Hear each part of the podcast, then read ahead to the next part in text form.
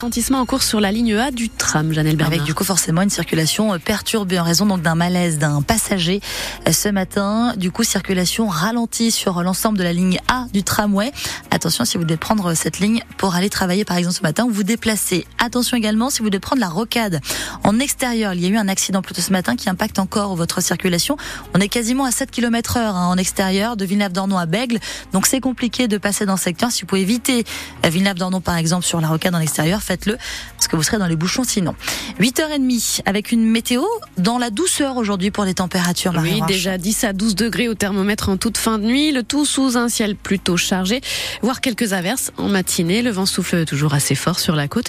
On attend 14 degrés à Saint-Jean-d'Illac et Coutras cet après-midi, 15 à Saint-Vivien-de-Médoc et Langon, 16 à Gujan-Mestras. 459 futurs magistrats vont prêter serment devant Emmanuel Macron aujourd'hui. Le chef de l'État attendu à Bordeaux cet après-midi, notamment pour cette cérémonie prévue au Palais des Congrès à Bordeaux-Lac. Un président qui se déplace pour ce moment, c'est plutôt rare. François Hollande l'a fait en 2016.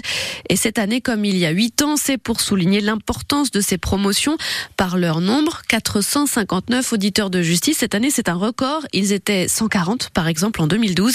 Il s'agit d'atteindre l'objectif de recruter 1500 magistrats d'ici la fin du quinquennat. Mais il faut aussi les accueillir dans de bonnes conditions. Ces élèves dans une école pas conçue pour des effectifs de cette taille. Un vrai défi Samuel Lenné, le directeur adjoint de l'École nationale de la magistrature. Ce défi-là, on le relève avec beaucoup de conviction que nous pouvons y arriver et euh, je pense que nous ne sommes pas loin d'y arriver. D'abord parce qu'ils sont là, ces élèves, et, et qu'on arrive à les, à les rassembler euh, dans le bâtiment actuel de l'école euh, avec une certaine ingénierie quand même de répartition dans les différentes salles. Un peu d'Algeco, heureusement que nous les avons, sinon ce serait vraiment très compliqué, mais nous attendons pour euh, très bientôt euh, la finalisation de l'édification d'un nouveau bâtiment qui sera à un peu moins d'un kilomètre d'ici, à Grand Parc, avec un amphithéâtre de 230 places, avec 18 salles de cours, qui vont nous permettre véritablement de euh, faire bénéficier à cette nouvelle génération de futurs magistrats de la même formation de qualité que celle de leurs prédécesseurs et c'est vraiment notre grande attention. Prestation de serment de ces 459 auditeurs de justice prévus à 14h45 cet après-midi. Avant ça, Emmanuel Macron aura rendu visite aux policiers bordelais au commissariat central.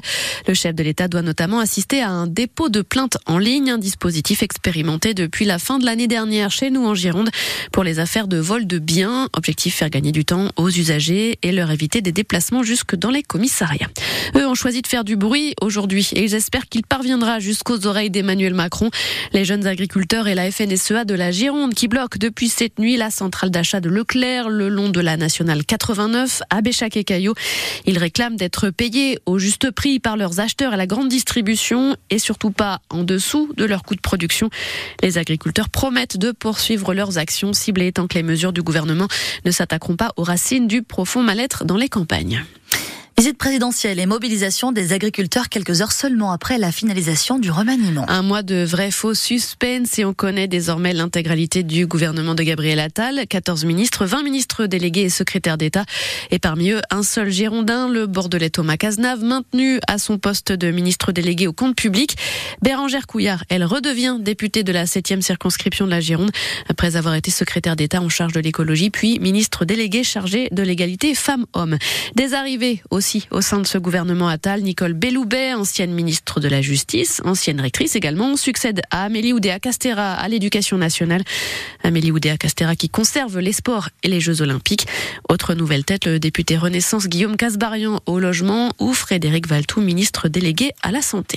Nous avons consommé moins d'électricité en 2023. Nous, les habitants de la région Nouvelle-Aquitaine, 9% d'électricité consommée en moins. C'est mieux que la moyenne nationale si l'on en croit les chiffres dévoilés hier par EDF pour la région.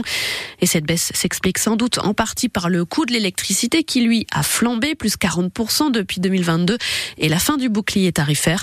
Et au rang de la production d'électricité chez nous, à peine plus d'un quart vient aujourd'hui des énergies renouvelables. EDF ambitionne d'atteindre 50% d'ici à 2030, un objectif très ambitieux quand on se souvient, par exemple, qu'aucun des projets éoliens lancés en Gironde n'a abouti. Mais Pierre Couturier, responsable des énergies renouvelables à EDF, veut rester optimiste. Bah, C'est un chiffre qu'il faut améliorer parce que zéro, c'est pas acceptable. On a besoin de toutes les énergies renouvelables partout où c'est possible. Partout où il y a un gisement, c'est important d'y travailler. Alors, il y a beaucoup de soleil, il y a aussi beaucoup de vent. Donc, il y a des atouts. Après, il y a aussi des, des enjeux très particuliers qu'il faut, qu'il faut préserver, ça on l'entend. Et on est, on a notre approche, euh, prendre le plus en amont possible euh, les sujets, les enjeux, discuter avec les acteurs du territoire, qui sont les élus, les chambres d'agriculture et euh, les habitants, les associations et aussi les chasseurs. S'il y a une population à convaincre aujourd'hui, ce sont bien les chasseurs de la Gironde? Bah, Les chasseurs, c'est, ils sont préoccupés aussi par, comme nous, les enjeux écologiques et les enjeux de climat. Donc je suis sûr qu'on va continuer à discuter, à trouver des accords, parce que les technologies qu'on propose aujourd'hui permettent à la fois du bridage, de la détection des oiseaux, et donc on peut vraiment limiter, voire annuler les impacts sur, sur ces espèces-là avec ces nouvelles machines qu'on installe. Et l'autre axe de développement pour la production d'électricité en Nouvelle-Aquitaine, c'est le nucléaire. La centrale du Blayet est toujours candidate pour accueillir deux réacteurs nouvelle génération. Elle devrait être fixée d'ici la fin de l'année en 2025 au plus tard. Les médecins généralistes et l'assurance maladie sur la voie d'un accord sur le prix de la consultation. Il pourrait passer de 26,50 euros à 30 euros, mais pas avant le 1er janvier 2025, trop tard pour les médecins. Et la sécurité sociale réclame aussi quelques contreparties, moins de prescriptions d'examens biologiques, moins d'antibiotiques, une meilleure gestion des prescriptions en ALD, affection de longue durée. Les discussions vont se poursuivre jusqu'au mois de mars.